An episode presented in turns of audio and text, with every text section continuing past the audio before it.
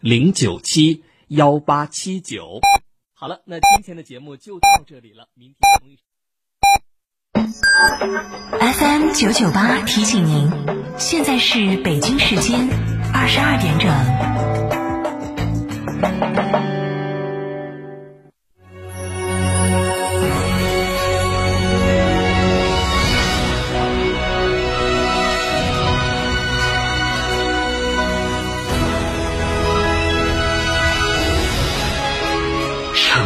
声音 FM 九九点八，成都电台新闻广播。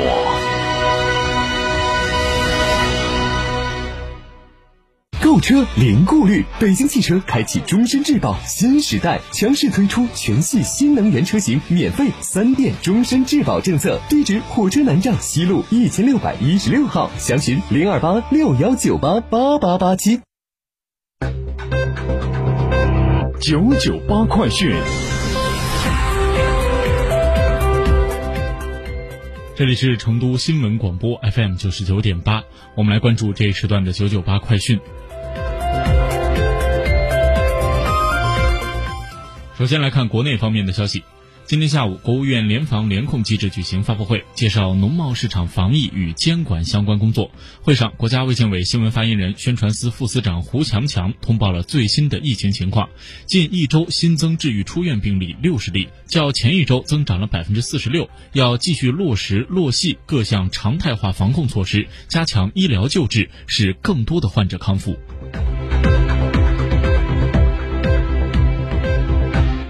在今天下午召开的国务院联防联控机制新闻发布会上，商务部市场建设司副司长胡建平介绍，新冠肺炎疫情发生以来，各地农产品市场坚持开市营业。批发市场充分发挥了蓄水池和调节器的作用，零售市场也有效地发挥了便民服务功能，为保障市场供应、稳定价格做出了突出的贡献。同时，胡建平还介绍，新冠肺炎疫情发生以来，居民购买能力总体上来讲是有所下降。从进口来看，今年前五个月进口水海产品是十九万吨，金额是五十七亿美元，数量同比增长百分之五，金额却下降了百分之八点五，平均的单价是下降了百分之十三。从一些市场反馈来看，新发地疫情发生之后，除了三文鱼暂停销售外，其余的进口商品在票证齐备的前提下都可以销售。南方消费者习惯食用鲜活的产品，冻品销售本身就较少，所以受影响也小。北方部分地区冷冻水产品日常消费较多，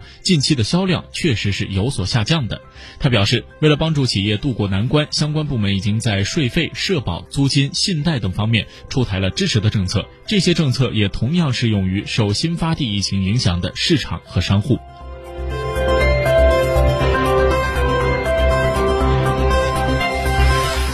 国家市场监督管理总局市场稽查专员陈旭今天介绍，农贸市场包括批发市场，是城市食品供应的重要渠道。据了解，百分之七十以上的畜禽肉、水产品、蔬菜水果均通过农贸市场、批发市场流入我们市场流通的。下一步，市场监管总局将敦促各地时刻绷紧疫情防控这根弦儿，认真地落实属地管理的责任，切实加强农贸市场等重点场所的食品安全监管。以北京新发地市场为警戒，着力排查农贸市场安全风险隐患，部署加强批发市场等重点场所的食品安全风险的管理。同时，严厉打击野生动物的非法交易，禁止食用野生动物，限制活禽交易和宰杀，鼓励有条件的地方推广活禽集中宰杀。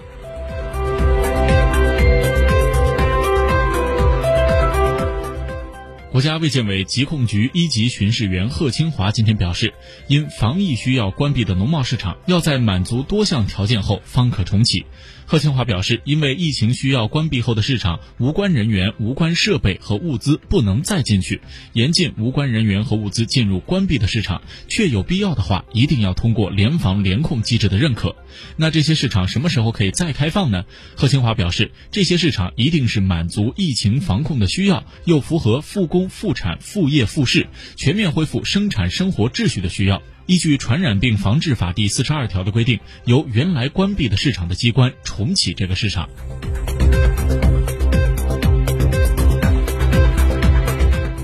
今天，中国气象局召开新闻发布会，会上透露，入汛以来，截止到六月三十号，南方地区共出现十二次大范围的强降雨过程，百分之六十的县市出现了暴雨天气。六月南方地区平均的降雨量是二百二十六点七毫米，较常年同期偏多百分之十四。全国有七十五个县市日降雨量突破历史的同期极值，广西阳朔、贵州惠水、云南马关、四川细长等九县市日降雨量突破了历史极值。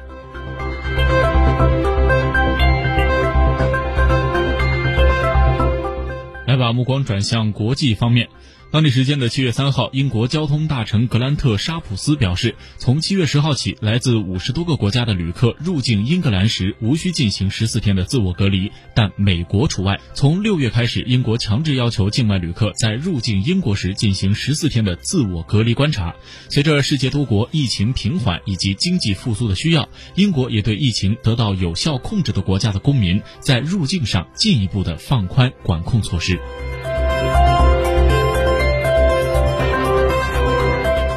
根据韩联社报道，驻韩美军司令部二号承认，由于管理失误，两名新冠病毒核酸检测呈阳性的美国军人被系统记录为阴性，并解除隔离。医护人员九小时后发现了错误，并重新隔离他们。报道说，两名确诊者为一对二十多岁的美军夫妇。六月十七号，乘坐美国政府包机抵达位于韩国京畿道平泽市的驻韩美军乌山空军基地。抵达后，他们在基地的隔离区接受第一次的新冠病毒检测，结果呈阴性。两人在十四天隔离期满前的六月三十号接受了第二次检测，七月一号检测结果呈阳性，但被系统记录为阴性，按期解除隔离。驻韩美军司令部表示，军方和乌山保健所已经对两人解除隔离期间接触过的设施和场所实施了消毒检疫，并完成接触者的追踪调查。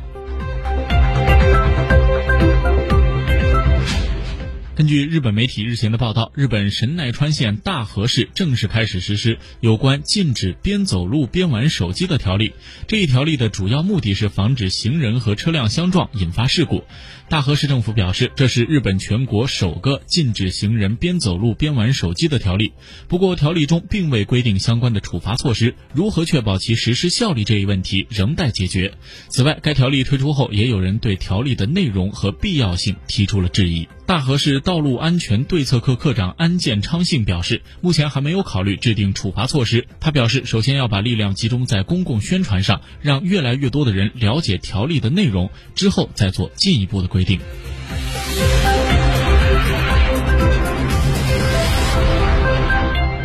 当地时间三号，韩国首尔西部地方法院开庭审理了一起违反居家隔离规定案，被告是一名二十三岁的日本男子，检方当天求刑六个月，辩方律师则表示该男子对隔离措施存在误解，请求酌情减刑。根据日本媒体的报道，该男子四月二号入境韩国之后，被韩国的卫生部门要求居家隔离十四天，但他在此期间离开住所八次。在三号的庭审中，检方称考虑到被告人是外国人，对于韩国法律理解有限，因此求刑六个月。被告男子的辩护律师则表示，被告对韩国的隔离措施存在误解，以为跟日本的居家令一样，只是尽量的减少外出，而不是和外界的完全隔离。律师还表示，该男子正在深刻的反省，希望法律宽大处。处理，韩国法院将在本月的十五号宣布审判结果。